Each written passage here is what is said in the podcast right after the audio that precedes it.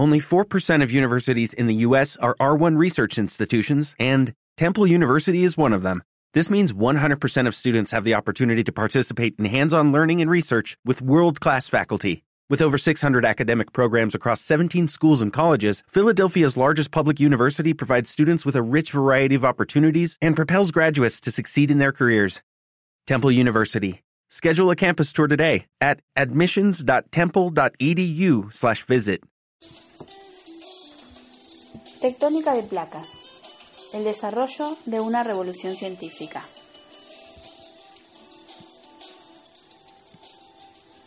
Antes de la década de 1960, la mayoría de los geólogos sostenían la opinión de que las cuencas oceánicas y los continentes tenían posiciones fijas y eran de gran antigüedad.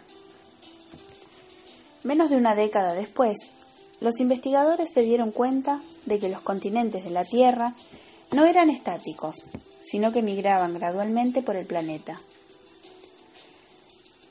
Debido a esos movimientos, los bloques de material continental colisionan, deforman la corteza y crean así las grandes cadenas de la Tierra.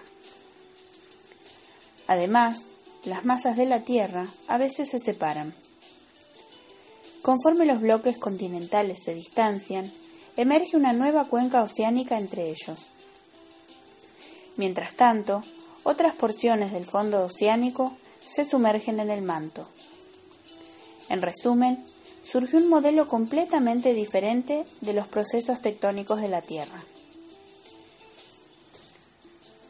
Este cambio profundo en el pensamiento científico se ha descrito apropiadamente como una revolución científica.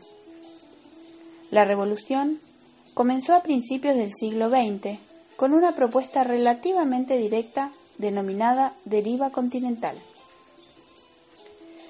Durante más de 50 años, los científicos consagrados rechazaron categóricamente la idea de que los continentes eran capaces de moverse.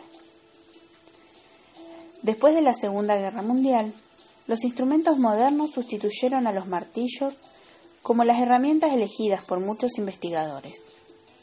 Armados con esos equipos más avanzados, los geólogos y una nueva raza de investigadores, entre geofísicos y geoquímicos, hicieron varios descubrimientos sorprendentes que empezaron a reavivar el interés por la hipótesis de la deriva. En 1968, estos avances condujeron al despliegue de una explicación más completa que hoy se conoce como la teoría de la tectónica de placas.